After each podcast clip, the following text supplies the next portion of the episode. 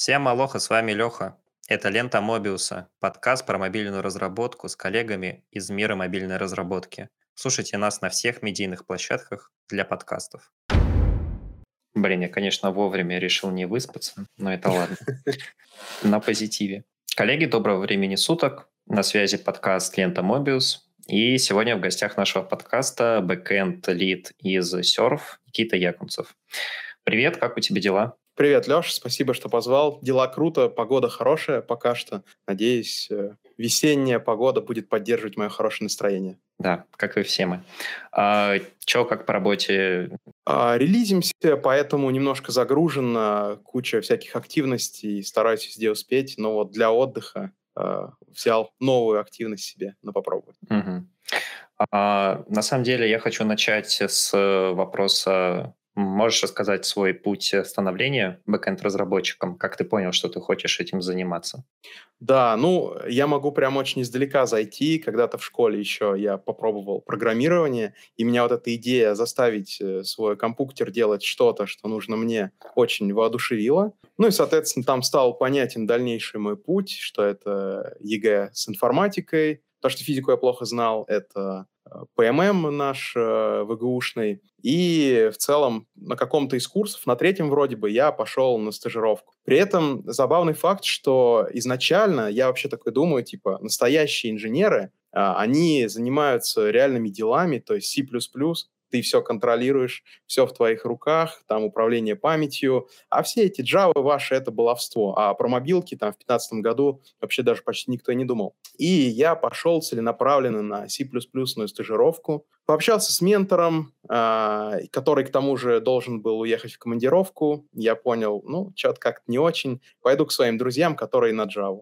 И вот случайно таким вот образом я остался в Java. То есть, конечно же, бэкэнд — это мое взвешенное решение, осознанное. Я прекрасно понимал, что мне нужно.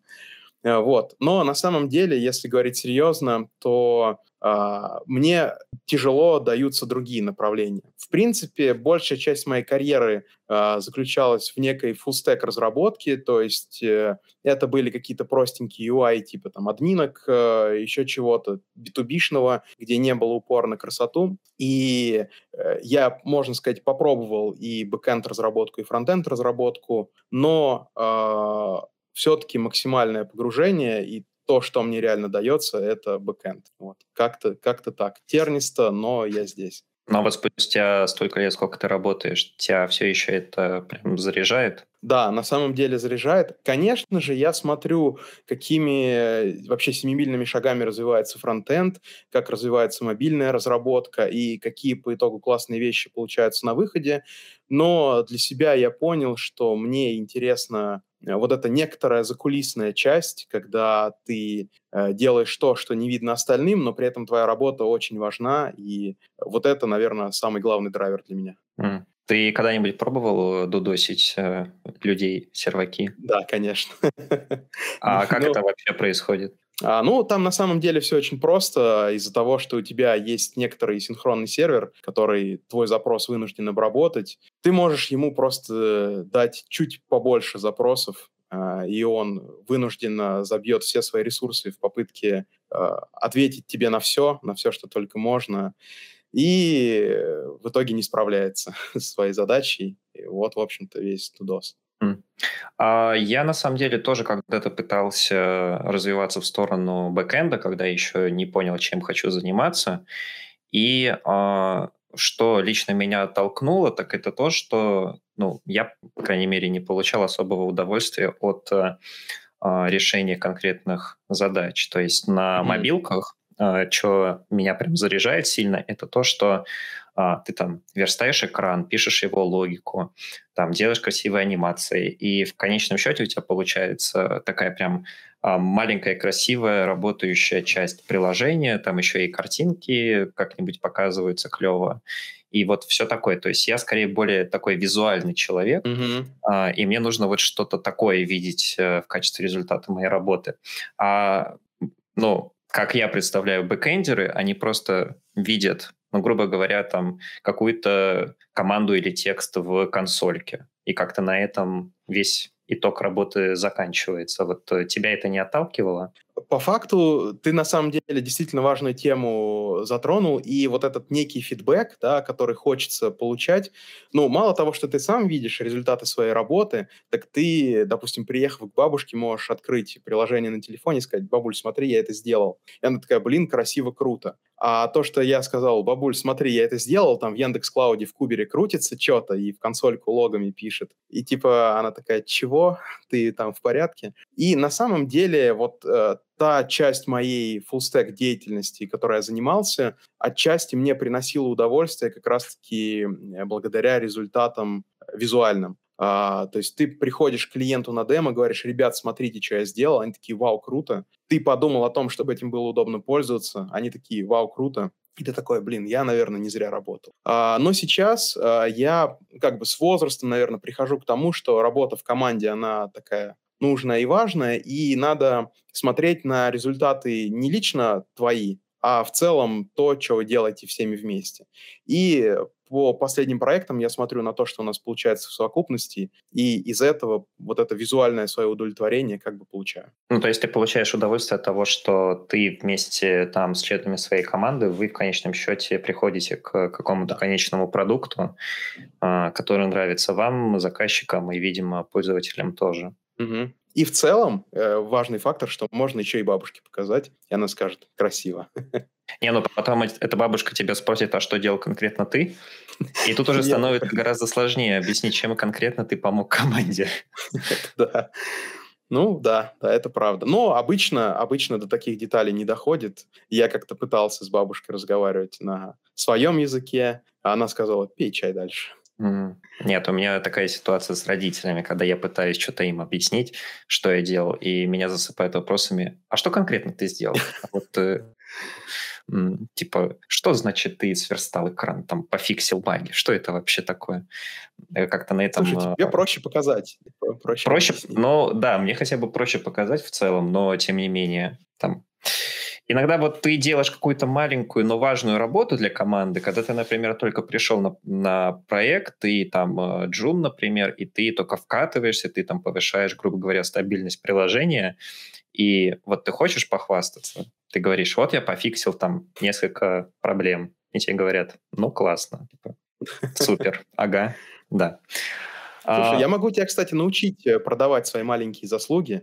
Как? А, ты всегда можешь сказать, что вот вас же бесит, да, приложение долго открывается, а я сделал так, что типа ты нажал, и все красиво сразу появилось. И родители такие, блин, ну да, вроде бесит, вроде стало лучше, блин, наверное, сын молодец. Угу. А, маленькая сложность в том, что я работаю в основном с теми проектами, которыми не пользуются мои родители. То есть э, а, в целом-то совет хороший, только да, э, не совсем подходит. А, я же правильно понимаю, что ты, в частности, занимаешься тем, что ты выстраиваешь глобальную архитектуру, например, э, бэкэнда, там проектируешь базы данных и вот все такое. Да, да. А, правда, и на самом деле, мне кажется, это такая важная часть работы бэкэндеров. Кстати говоря, с точки зрения визуала, а, можно похвастаться, ну, правда, в узком кругу таких же бэкэндеров, как ты, а, можно похвастаться какими-то стройными решениями, там, а, изящными э, какими-то деплой-схемами и прочими штуками, а, показать, как это у вас все там крутится, вертится, в облако заливается, там, докеры всякие. А, и, опять же, там, э, какими-то необычными решениями с точки зрения действительно проектирования баз данных. То есть ты придумал какую-то штуку, тебе она очень понравилась, ты понимаешь, что это круто звучит, а, и ты потом где-нибудь за пивком расскажешь, тебя послушают, блин, ничего так, ничего так, да. Ну, в основном, да, бэкэндерские, бэкэндерские темы, вот эти все. Угу. Э, учитывая то, что я с базами данных прям плотно работал еще года четыре, что ли, назад, когда э, либо я это учил для андроида, либо у меня просто это было в универе.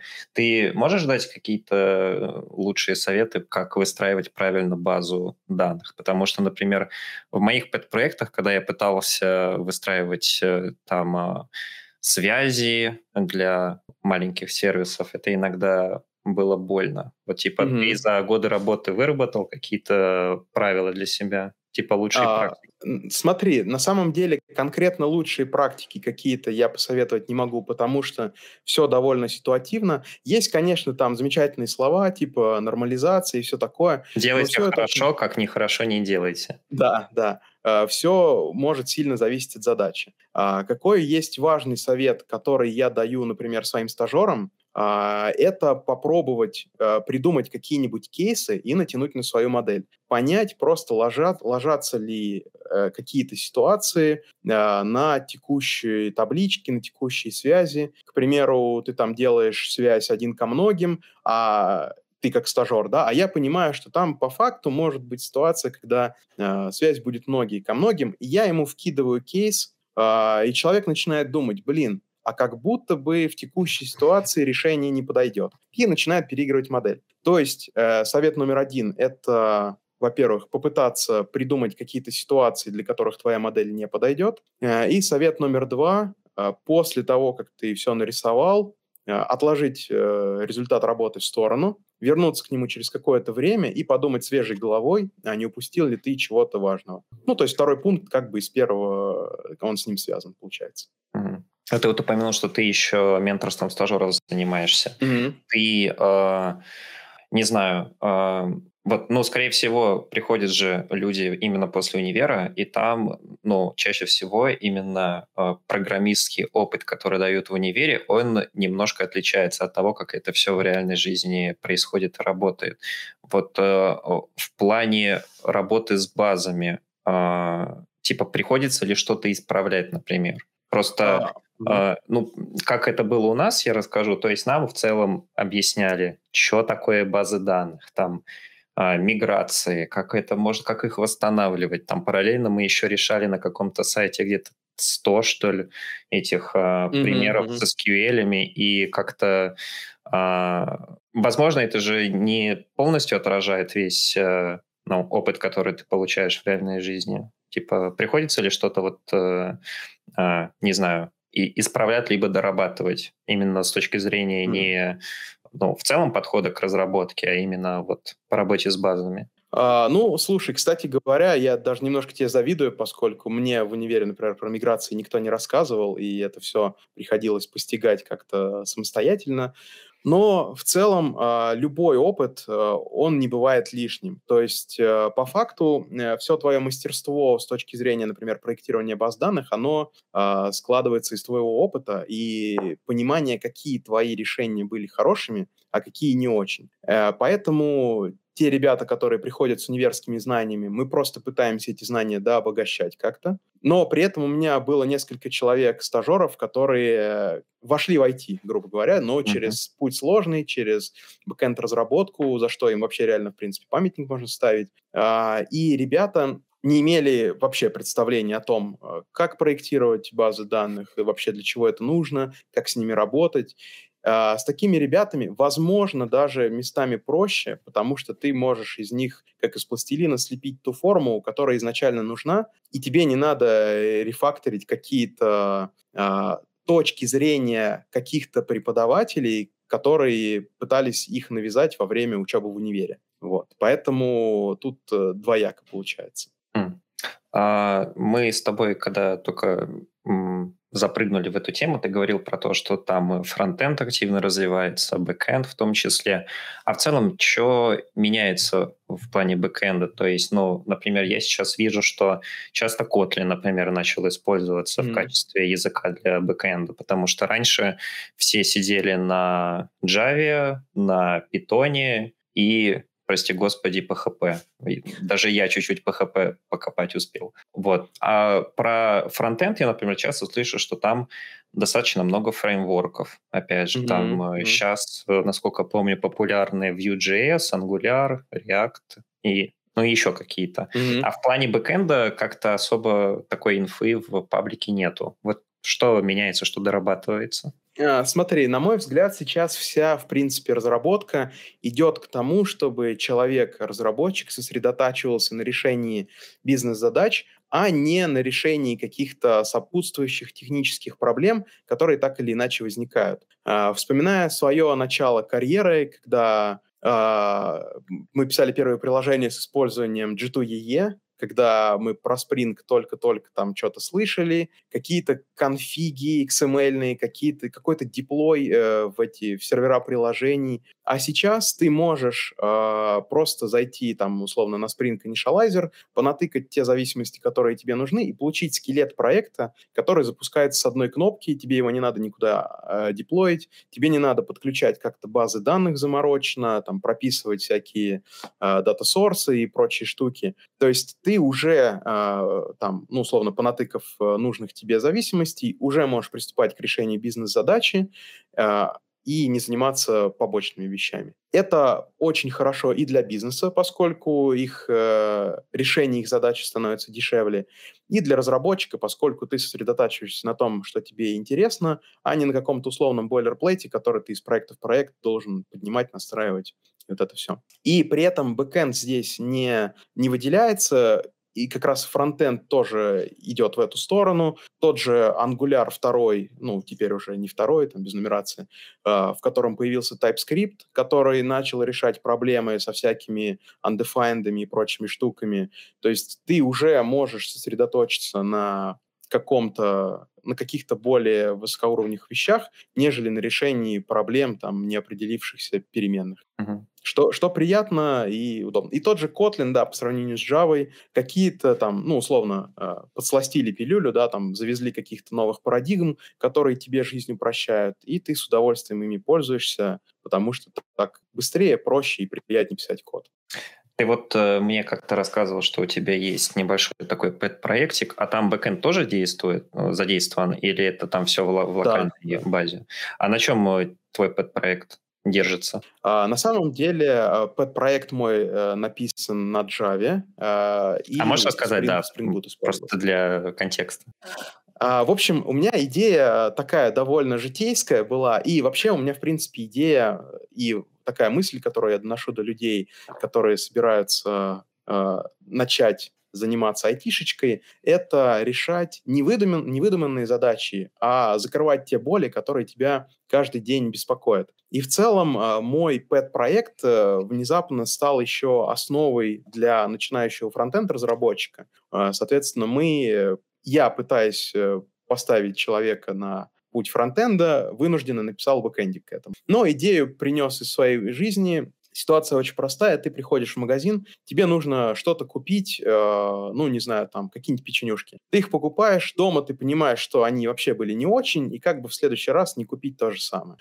Ты приходишь в следующий раз, ты запомнил, но встав перед полкой, ты понимаешь, что нет, ты вообще не помнишь, что ты брал в прошлый раз, и тебе бы неплохо где-то все это фиксировать. Соответственно, идея приложения, что ты можешь э, отсканировать там с телефона штрих-код, записать э, какую-то маленькую пометочку, что, блин, было круто, возьму в следующий раз. Или наоборот, написать, что нет, точно такого больше не повторится, я это больше не куплю. Э, и поставить там одну звезду из пяти. Э, и, соответственно, я сделал простейший бэкэндик, э, фронтенд э, товарищ сделал простенький фронт на реакте. Э, в принципе, мы там позаморочились, чтобы можно было как-то э, по-изичному открыть, запустить камеру из браузера. Э, потребовалось все это куда-то задеплоить, там HTTPS настроить, в общем, позаморачиваться. Но получилось. В целом, периодически, когда мне не лень, я этой штукой пользуюсь. У меня крутится своя VPS, где крутится все это дело, и э, иногда в магазине я пользуюсь результатами своего вот этого труда. Угу. Ну, то есть на Java, да, написан бэк? Да, да, да, бэкэнд. А почему не Django и Python? А потому что, опять же, преследуя цели э, сделать максимально быстро тот бэкэндик, который нужно э, брать уже использовать для старта фронтенд разработки, я, по сути, пособирал э, из каких-то своих старых проектов какими-то кусочками, понакопипастил кода, потому что я знаю, как это быстро запустить, написать, развернуть. Опять же, возвращаясь к тому разговору, побыстрее решить бизнес-задачу, не отвлекаясь на какие-то там побочные штуки э, с тем же питоном, который я чуть-чуть, чуть-чуть вообще знаю. Ну, просто главная фишка же Django, что его тоже очень просто развернуть. Там у тебя сразу есть э, подключенная админка, Я, правда, в этом в спринге, возможно, тоже что-то подобное есть, но просто несколько лет назад это прям была фишка Django, что ты прям э, со старта уже получаешь кучу всего. Mm-hmm. Ну, честно говоря, да, у меня был небольшой опыт на Django, ну, в рамках универских лаб, и мне тогда действительно понравилось, что ты просто берешь и пишешь, и оно как-то все интуитивно, точки запятой не надо ставить, там, скобочки, mm-hmm. вот это вот все. Но э, как минимум надо поставить питон или актуализировать его, поставить менеджер пакетов там и вот это все. И когда ты понимаешь, что сколько-то когнитивных усилий тебе на это еще придется потратить, а тут у тебя установленная Java, Maven и все такое, ты просто берешь и делаешь. Э, в общем, я исходил из пути наименьшего сопротивления. Угу. Если кому-то будет интересно вкатиться в Django, чисто чтобы потыкать, есть э, потрясный мануал в интернете, но, насколько я знаю, он все еще есть. Он называется, по-моему, Django for Girls или как-то так. Просто, ну, типа предполагалось, что это написанная документация типа для девушек-разработчиц, которые хотят это, этому всему научиться. Но прикол в том, что это оказалось максимально полезно студентам. Я не знаю, как так получилось. То есть мы просто не знаю, может быть, треть или четверть нашей группы, когда вот этот материал кто-то откопал, мы просто mm-hmm. его растащили, потому что, ну, там реально объясняется все, там все понятно, по шагам идешь, все у тебя работает и все такое, не надо запариваться.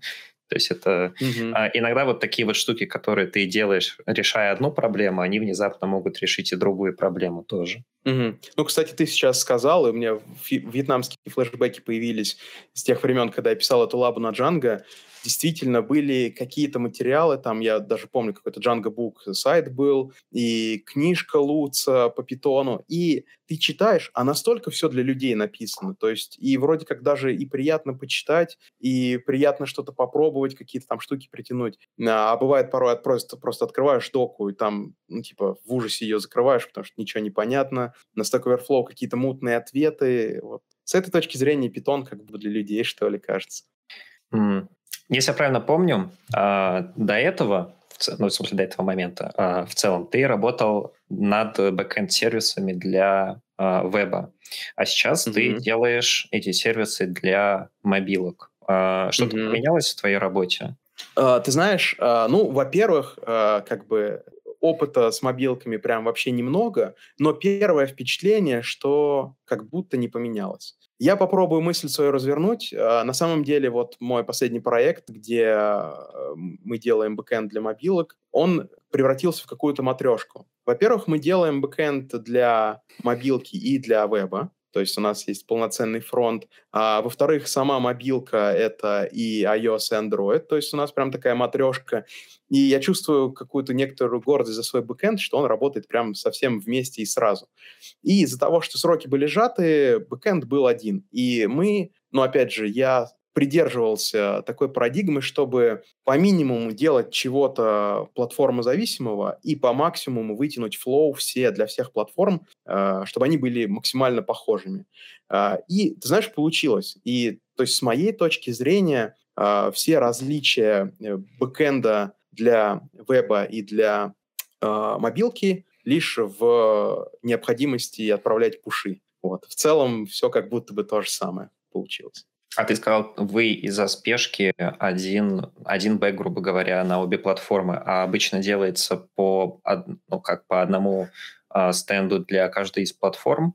Тут, тут смотри, а, по дизайну у нас вроде бы были некоторые различия между flow на сайте и flow в мобильном приложении. И э, как будто бы все это велось к тому, что у нас будут различные эндпоинты на бэкэнде для сайта и какие-то для поддержки специфического flow на мобилке. А, но там, посидев, подумав, получилось такие где-то кого-то убедить, а, либо просто получилось договориться так, что по факту единым флоу на бэке покрывалось поведение и для сайта, и для мобилки.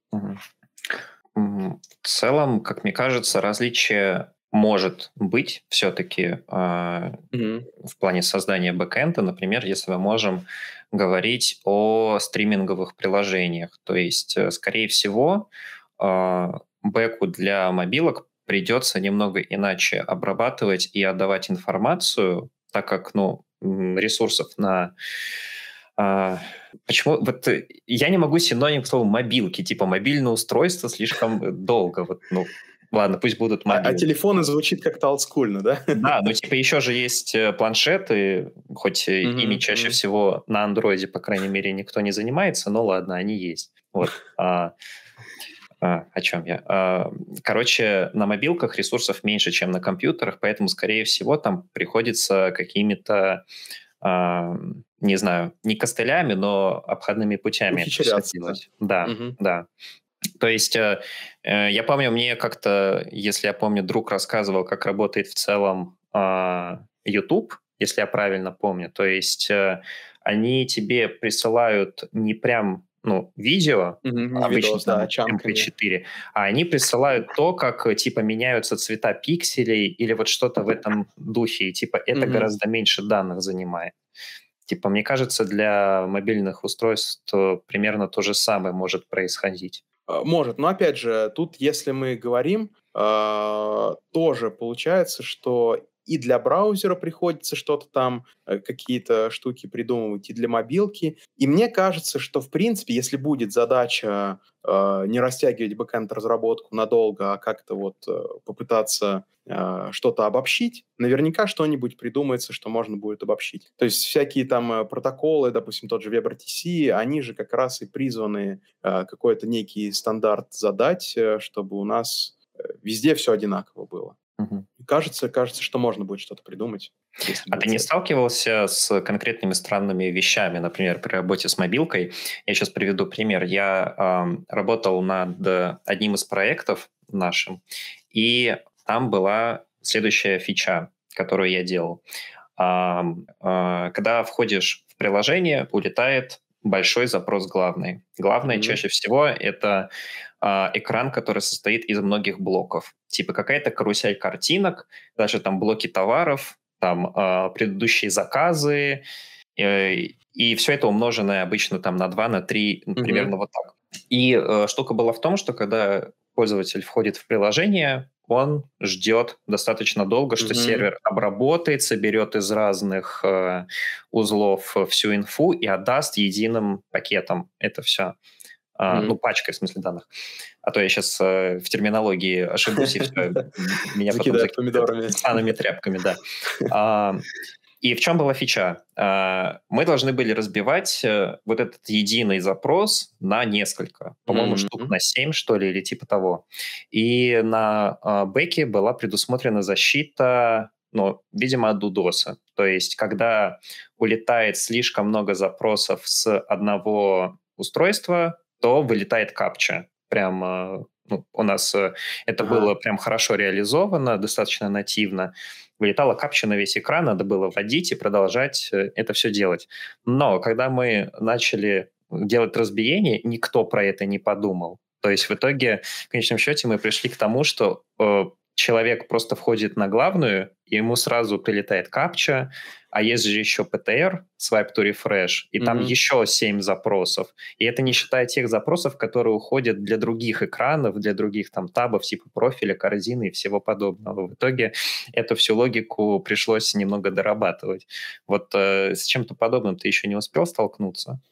Слушай, наверное, не успел, но, кстати говоря, я вспоминаю просто фронтенд э, разработку и вспоминаю, что там тоже, как правило, вот этот компонентный подход, и ты когда открываешь главную, которая состоит из миллиона блоков, каждый делает запросик, но в браузере, ну, в какой-то момент я точно на такое натыкался, э, тот же Chrome не позволял больше шести запросов одновременно отправить. То есть ты отправляешь, ну, типа, открываешь страницу, у тебя какие-то блоки начинают грузиться, а какие-то вообще не грузятся вообще. И ты думаешь, а в чем дело? И по итогу, когда ты начинаешь уже копать глубже, ты видишь, что есть некоторые ограничения, которое там не позволяет завалить э, бэк таким вот образом. А, ну да, с точки зрения бэкэнда, который жил а, всегда в парадигме одного запроса большого, а тут внезапно их стало много, я бы тоже не вспомнил, скорее всего. И когда ко мне ребята прилетели бы, сказали, ты чё, что там у тебя, вырубай? Я бы такой, а, ну да, понятно все.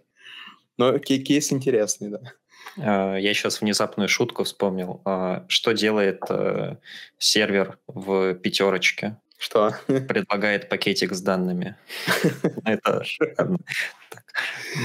Это бы вставим на перебивку. А, а вот смотри, если, допустим, ситуация, что а, нашелся баг какой-то, и есть два пути, как это решить. Либо на фронте делать костыль, либо на ну, либо тоже на бэкэнде делать костыль, либо у них немного дорабатывать логику. Ты сторонник чего? Какой, э, типа, в чьей зоне ответственности должен быть этот фикс? А, вот прям вообще я обожаю вот эту штуку. Всегда стараюсь спихнуть работу себя. То есть если приходит баг, я постараюсь найти аргументы, э, которые бы сказали, что нет, это не бэкэндный баг. Но есть некоторые границы совести, которые, которые меня сдерживают. Если я понимаю, что там, допустим, какая-то валидация, которой на сервере нет, и на фронтенде нет, я понимаю, что здесь только фронтом не отделаемся, и придется валидацию еще на бэк заносить, потому что, ну, если ты немножечко такой хитрый, прошаренный, ты всегда найдешь способ, как эту валидацию обойти э, и постучаться напрямую, подсунув какую-нибудь ерунду. Вот, то есть э, а, отвечая так, резюмируя, если можно скинуть, скидываем, но если нужно править на бэке, то, конечно же, поправим. Тут, наверное, еще надо вспомнить отдельно про специфику, потому что, опять же, у меня есть опыт э, работы с э, банковскими приложениями, не с э, биржевыми.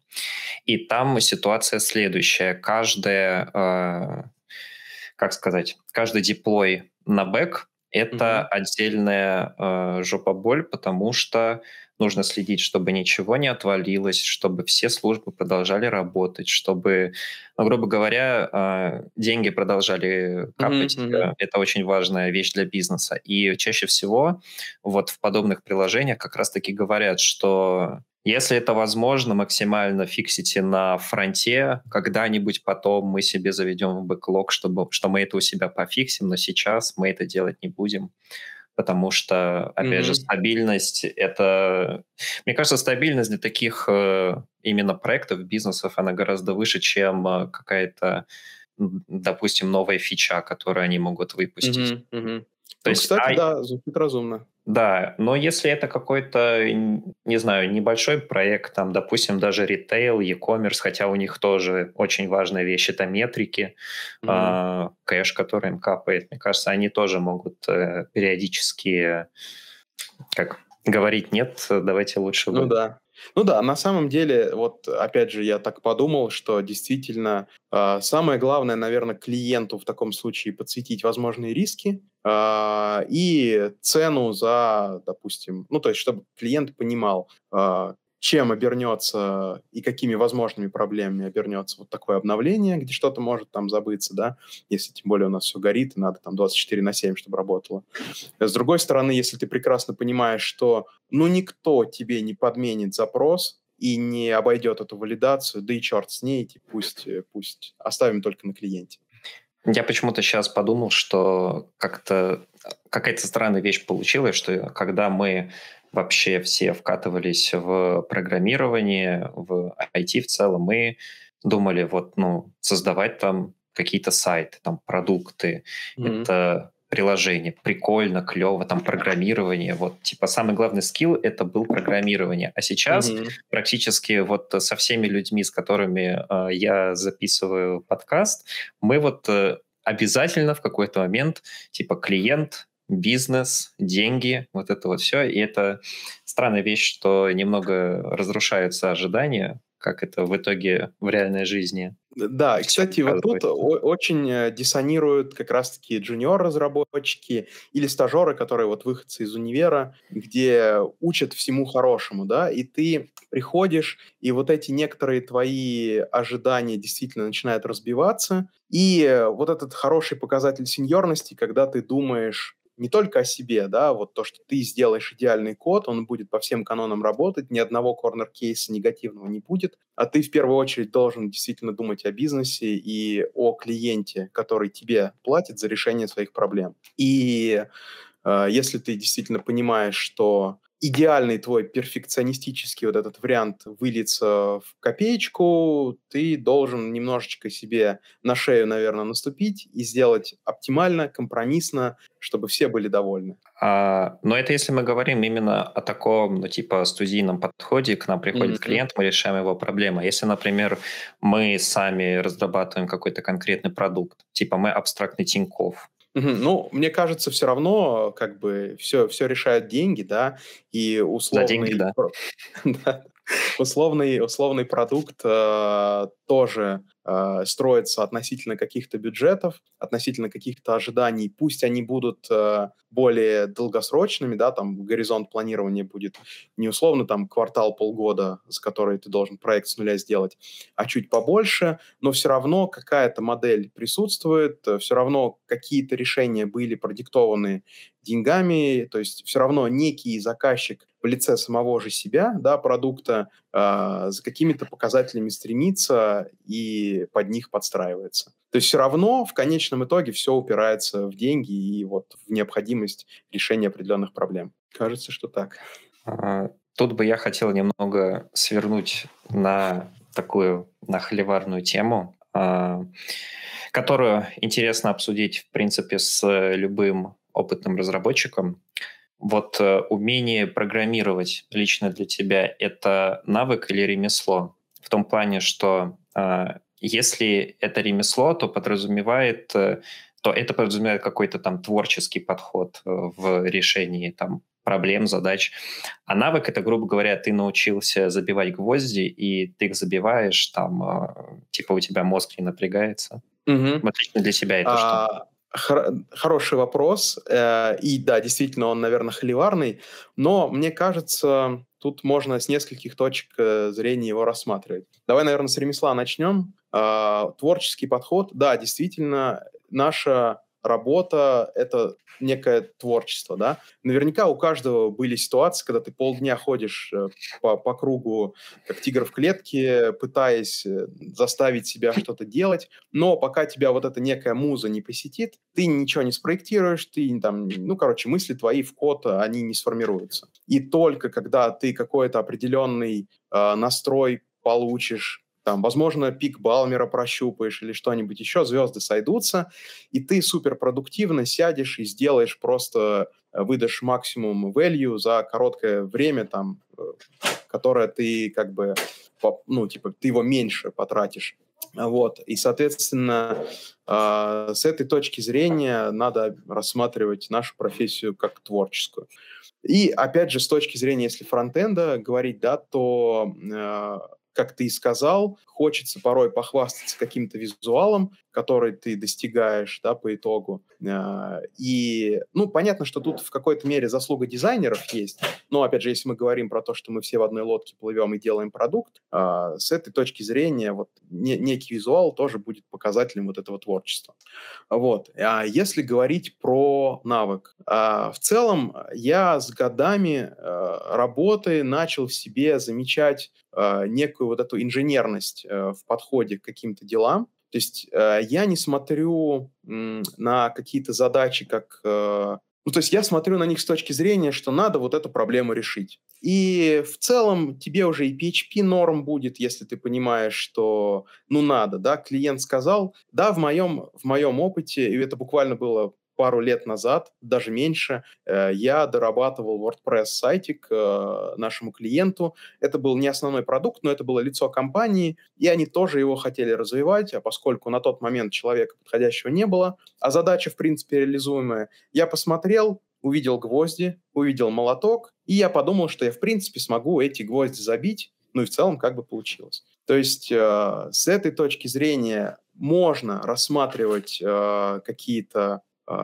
задачи, как вот такие, ну, как гвозди, да, которые можно забивать, но стоит помнить, что нельзя превращать всю свою работу в такую рутину, Иначе, ну, выгорание, да, когда тебе неинтересно, когда ты за дня в день делаешь одно и то же, когда ты фиксишь баги и никакого проектирования не делаешь, когда ты там э, тупо рефакторишь код, который написали какие-то твои там предки, э, и тебе вот этот э, багаж Legacy достался, а до новых фич тебя не пускают, тебе, конечно же, становится плохо, потому что ты своего ремесленника не можешь выпустить э, в работу, ты не можешь пообщаться со своей музой, ты не можешь проявить себя. То есть, мне кажется, одно другому не мешает, и важно соблюдать баланс и ремесла, и некого забивания гвоздей монотонного. Как думаешь? Это вообще звучит немного странно, типа э, муза, которая тебя вдохновляет на то, чтобы там закодить. Муза, чтобы покрасить кнопку. Это может точно... кнопку покрасить. Да. А, вам, ну, типа, чтобы пришел текст э, для кнопки. Вот так.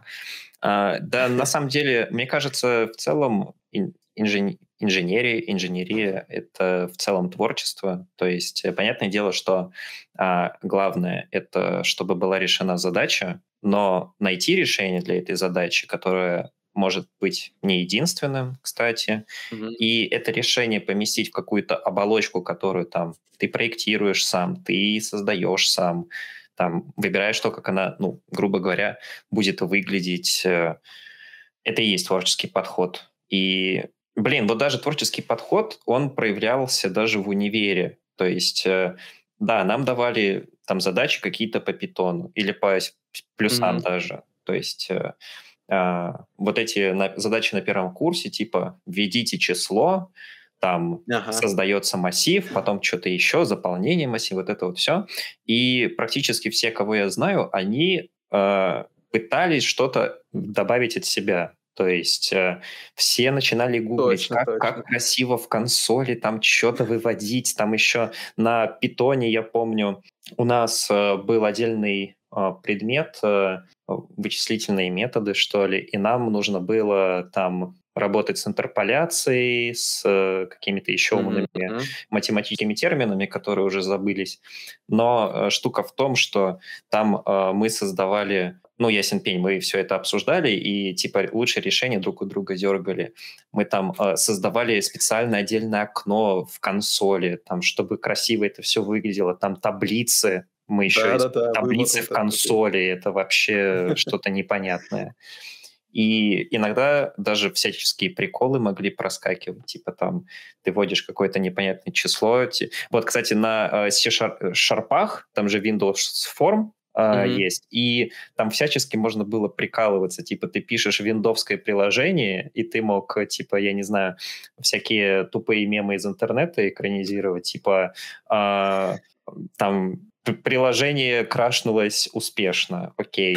Э, вот что-то такое. То есть, я не знаю, да. даже в самых мелочах может проявляться вот какое-то твое собственное видение. И кажется, что все это попытки сделать свою работу не скучной, да, как-то себе вот этот быт разнообразить, чтобы ты получил вот эту дозу этого гормона радости, Витамина, да, да да, и чтобы такой, а, блин, прикольно, вот найдете, поржем вместе, не найдете, ну, зато я свой кайф получил. Mm-hmm. С этой точки зрения я с тобой прям согласен. Это даже проявляется э, не только в программировании, но и в процессах в целом. То есть, например, а, на одном из проектов мы использовали специальную либу, что ли, ну, сервис для GitHub, который в описание каждого PR вставлял рандомный мем там гифка или просто мем на английском, и так заходишь, смотришь, о, вроде прикольно, и уже как-то с большей охотой смотришь на PR.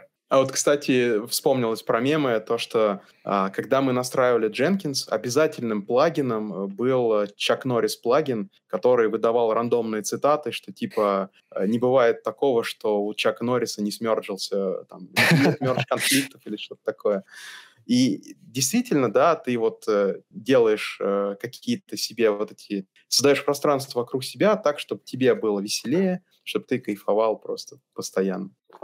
Я, по-моему, вообще задумался над этим вопросом, когда, э, по-моему, я на первых курсах э, узнал, по-моему, э, про Артемия Лебедева, я решил погуглить, кто это.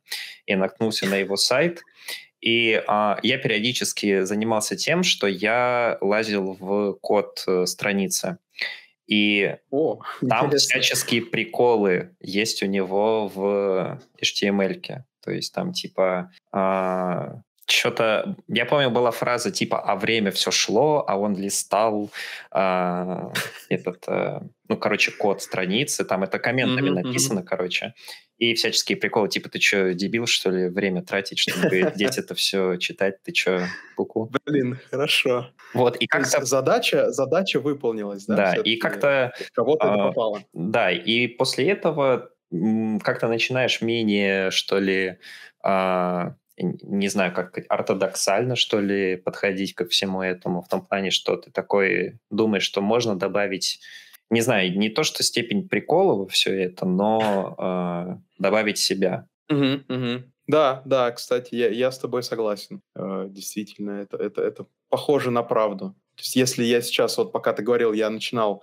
прокручивать всю вот эту свою деятельность и о том, как ты вот, действительно след оставляешь какой-то, чтобы кто-то посмотрел, заценил, это, это правда. То есть мне кажется, все мы все-таки творческие люди, пытаясь а, оставить действительно частичку себя в этом коде. Ну, в той или иной степени. Да, а. Обыч... Э, иногда это заканчивается тем, что э, пишется просто в начале файла, когда ты создаешь э, файл, там пишется коммент created by кто-то и дата создания. И если дата создания очень старая, и код э, такой себе, ты очень недобрым словом вспоминаешь этого человека. Вот. Главное, а была какая-то шутка, возможно, а, отношение было бы другое.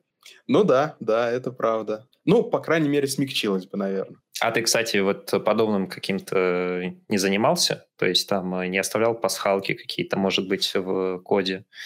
А, слушай, наверное, оставлял. Наверное, оставлял. То есть по-любому были какие-то ситуации, где мы командой коллективно что-то такое выдумывали, но вряд ли я прям сходу вспомню. Но, но точно было, это обещаю.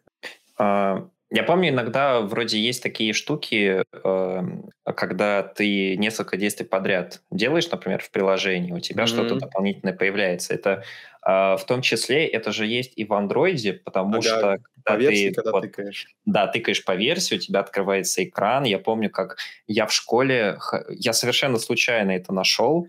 Это еще Jelly Bean был Android, то есть там четвертый, по-моему, если память не подводит, там у тебя открывается вот этот вот экран, там вот это вот mm-hmm. оп, и дальше ты просто что-то тыкаешь, и у тебя пф, они летают да, по да, экрану. Да.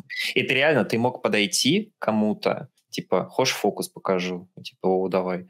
И ты берешь это все, делаешь, и у людей просто глаза вылезают, потому что как, что? Правда, эта логика, она немного сломалась с последними версиями андроида, потому что вот эти вот штуки стало сложнее сделать. То есть ага. э, раньше там это, ну, ты просто там нажал, долгое mm-hmm. нажатие, там что-то кружочек провел. А тут ну, короче, это сложнее все стало, и как-то удовольствие стало тоже меньше. Но тут, кстати, сложность, опять же, вот возвращаясь к нашему началу, для бэкэндера сложно это как-то вынести в массовость, да, то есть заметит это либо кто-нибудь по коду такой же из твоего лагеря бэкэндер, да, либо там где-нибудь в модели, может быть, проявится какое-нибудь название кринжовое там добавишь или что-то такое. И тяжело это вынести наружу. Можно где-то обыграть в каких-нибудь текстах ошибок, да, что там, если что-то прям Unreal вообще случилось, но кто-то умудрился обойти э, все твои вот эти валидационные Info, штуки. Да. Э, да, и ты такой, чувак, ну, красавчик, зачем ты сюда пришел, непонятно, но молодец, что получилось. Uh-huh. Э, вот такие штуки, да, действительно. По коду, вот, кстати, точно есть эксепшены, которые должны быть недостижимыми, просто ты вынужден обработать какую-то ситуацию, и ты пишешь что-нибудь такое, ну, класс. Mm. Вот э, еще э, творческий подход, мне кажется, проявляется в том числе, когда ты пытаешься что-то именно свое делать. То есть вот у тебя есть пэт-проект, и ты стопудово там, ну, ты знаешь, где что лежит, ты можешь там все рассказать, ты можешь отдельно mm-hmm. типа э, свои какие-то вещи туда добавлять, и которые там будут показываться. Да. Потому что, ну, ты в основном пользователь этого приложения, да, как, да. зачем тебе там э, заморачиваться, чтобы не знаю, быть, э, э, не знаю, серьезным. Да, да, да, да. Если можно просто выводить бесконечное число шуток. Кстати, реально такие либо есть. То есть ты берешь, э, подключаешь в проект, и они тебе периодически выдают чего-то. Слушай, надо, надо взять на вооружение обязательно. Возможно, где-нибудь в каких-нибудь скучных админках э, можно где-нибудь уместно вернуть что-то подобное, и человек, который замученно настраивает систему, порадуется, что ха, что-то что веселенькое появилось. Никита, спасибо большое, что пришел. Было спасибо очень тебе, классно. что позвал. Да, это, это классный опыт, мне очень понравилось. Давайте, всем пока. Остаемся на связи, не прощаемся. Пока-пока.